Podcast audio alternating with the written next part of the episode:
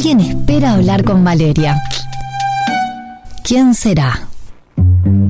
Contacto telefónico en Después de todo.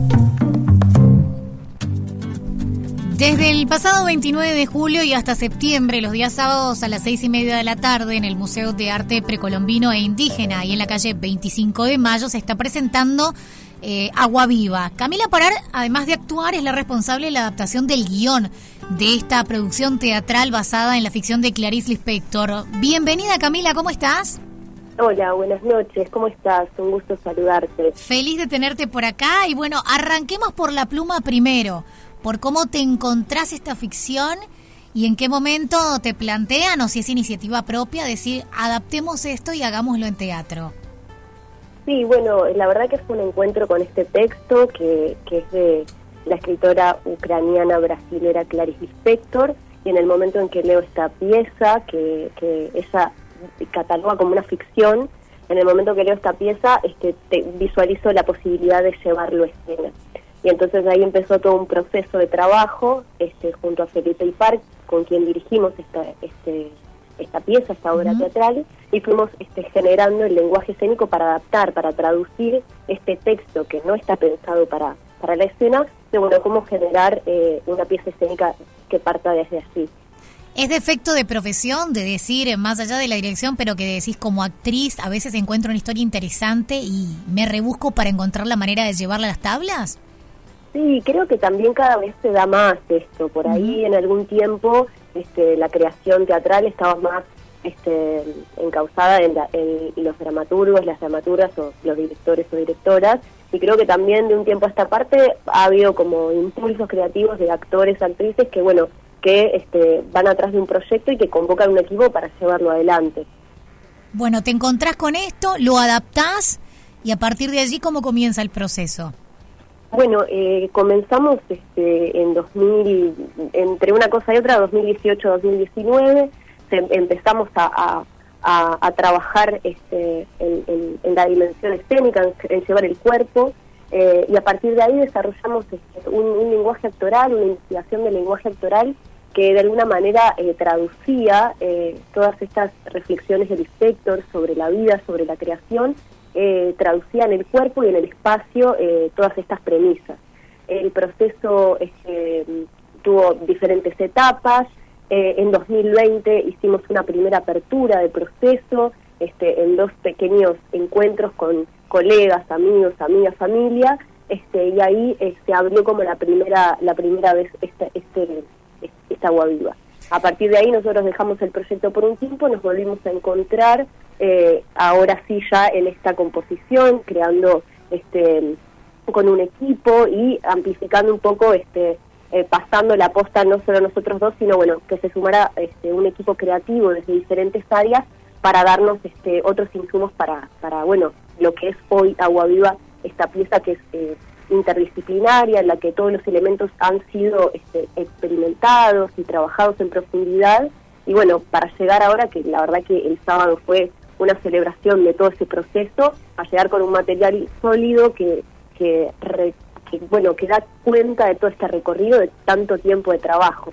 Camila, para quien no conozca a Clarice, este, ¿qué tipo de ficción? ¿Qué es lo que va a ir a ver?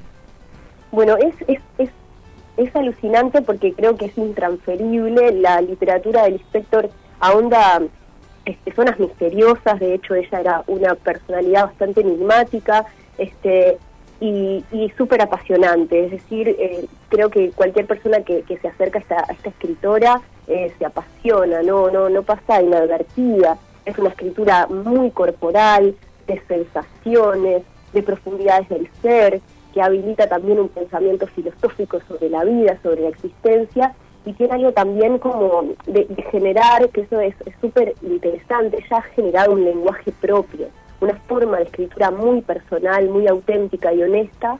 Eh, y entonces, eh, sí, creo que llega como a lugares sensibles a través de las palabras que, habilitan y generan diferentes sensaciones. Eh, van bien a lo profundo, al encuentro de cada quien consigo mismo, consigo mismo. ¿Y cómo te hallas este, trasladando Agua Viva a un escenario como el Museo de Arte Precolombino e Indígena? Y bueno, la verdad que es también este, parte de toda esta investigación haber, este, eh, bueno, podido eh, entrar en contacto con el universo del museo, que además es un museo eh, que, que, tiene una exposición de, de, arte precolombino este, fija y luego tiene otras exposiciones que van cambiando, que recupera la, la memoria indígena, este, tiene un compromiso muy fuerte con, con, lo nativo, con lo latinoamericano, y eso este, desde un primer momento siempre estuvo muy presente en, nuestra, en nuestro trabajo, este, en, la reivindicación de lo, del originario, de volver a, ciertas raíces que también conectan con la ritualidad, en este caso el teatro también desde su ritualidad, este espacio donde todavía en el teatro nos podemos encontrar con los demás, en este en este en, este ritual, en este encuentro, ¿no? Que es una experiencia viva que está sucediendo, que es única también porque cada cada encuentro es particularmente distinto eh, y bueno y también nos ha, nos ha abierto las puertas este para llevar este el teatro lo escénico a este espacio que para quien no lo conoce es un espacio bellísimo. 25 de mayo 279, le pasamos la dirección para los que ya están enganchados y quizás no lo conozcan, 25 de mayo 279. Ahí está, sí, la verdad que este, también eso, las funciones son los sábados a las seis y media de la tarde y también está buenísimo si alguien está este, cerca, previo a la función, puede darse una vuelta por el museo, lo recorre. también conocer, exacto, y bueno, y, a las seis y media de la ¿La perdimos? y a las seis y media de la tarde es el horario. Ahí, ahí la recuperamos. Para Cami, que te, perdimos.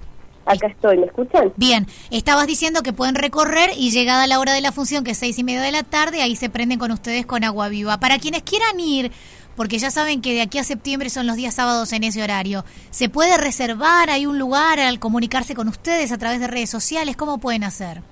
Exacto, como el, el bueno, el museo este, no está en general disponible para, para este tipo de eventos, eh, no, no contamos con una boletería. Entonces es muy importante que para quienes quieran ir sacando sus entradas, que también este, son localidades eh, bastante limitadas por tratarse de un espacio pequeño, eh, por ahí en relación a otro tipo de salas, nos escriben a aguaviva.entradas.gmail.com o a través de Instagram aguaviva.obra.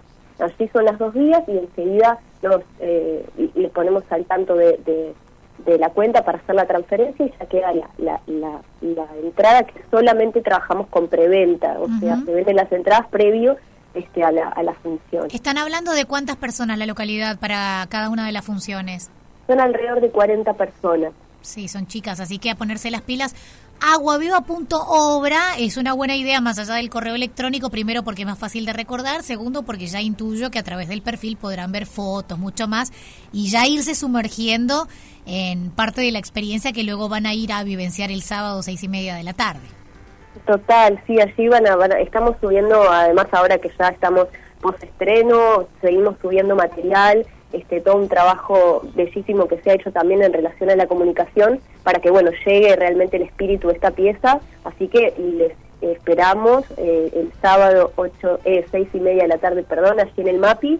Y bueno esperamos que, sea de, mucho disfrute como fue el estreno que la verdad este, hemos recibido devoluciones divinas y también los fanáticos y las fanáticas del Inspector también nos han escrito mucho para, para acercarse. Me encantó. Están todos invitados. Camila Parardo, un placer tenerte por aquí en Después de todo en Radio Cero. Muchas gracias. Un beso grande.